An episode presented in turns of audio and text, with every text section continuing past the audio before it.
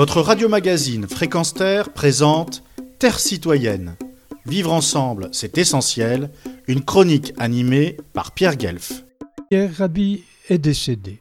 Il a souvent été question de lui dans mes chroniques et il m'avait fait l'amabilité d'offrir une préface à mon essai La nuit porte conseil du nom de l'émission que je diffusais sur Fréquence Terre.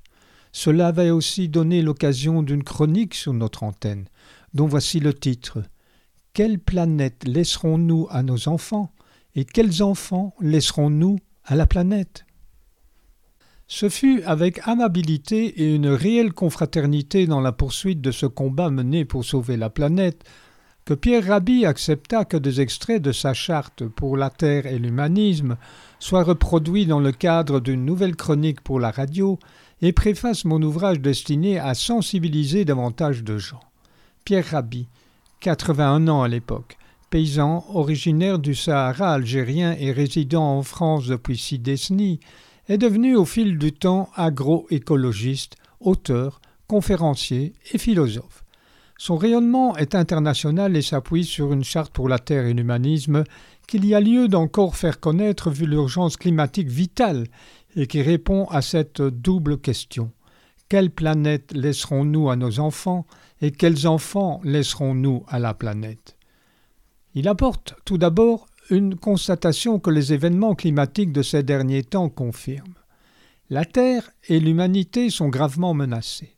L'industrialisation de l'agriculture avec l'usage massif d'engrais chimiques, de pesticides et de semences hybrides et la mécanisation excessive a porté gravement atteinte à la terre nourricière et à la culture paysanne.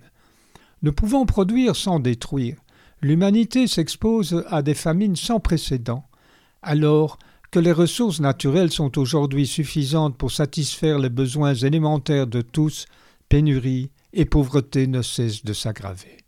Faute d'avoir organisé le monde avec humanisme sur l'équité, le partage et la solidarité, nous avons recours au palliatif de l'humanitaire. La logique du pyromane pompier est devenue la norme.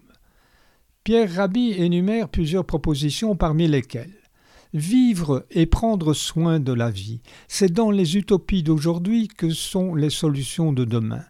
La première utopie est à incarner en nous-mêmes, car la mutation sociale ne se fera pas sans changement des humains. Face au toujours plus qui ruine la planète au profit d'une minorité, la sobriété est un choix conscient inspiré par la raison.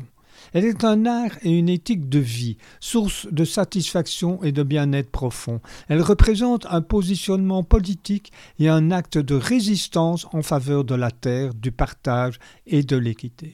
La terre et l'humanisme sont indissociables. Nous souhaitons de toute notre raison et de tout notre cœur une éducation qui ne se fonde pas sur l'angoisse de l'échec mais sur l'enthousiasme d'apprendre, qui abolisse le chacun pour soi pour exalter la puissance de la solidarité et de la complémentarité, qui mettent les talents de chacun au service de tous, une éducation qui équilibre l'ouverture de l'esprit aux connaissances abstraites avec l'intelligence des mains et la créativité concrète, qui relie l'enfant à la nature à laquelle il doit et devra toujours sa survie et qui l'éveille à la beauté et à sa responsabilité à l'égard de la vie. Car tout cela est essentiel à l'élévation de sa conscience. Fin de citation. Retrouvez et podcastez cette chronique sur notre site fréquence